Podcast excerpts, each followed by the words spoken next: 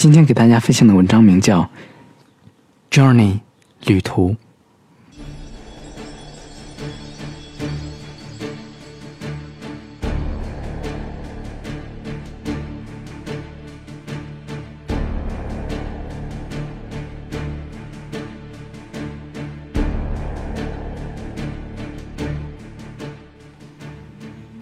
When will collapses to ground, life won't stand on its end.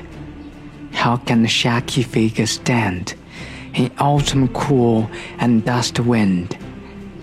When a man is lowering his head, he is going to elevate his mind. If you have an yielding soul and on solid ground, will you stand?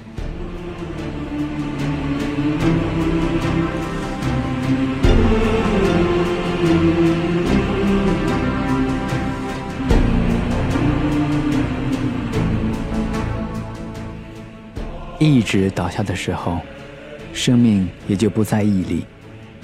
歪歪斜斜的身影，又怎奈得秋风萧瑟，晚风来急？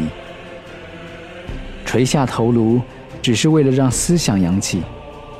你若有一个不屈的灵魂，脚下就会有一片坚实的土地。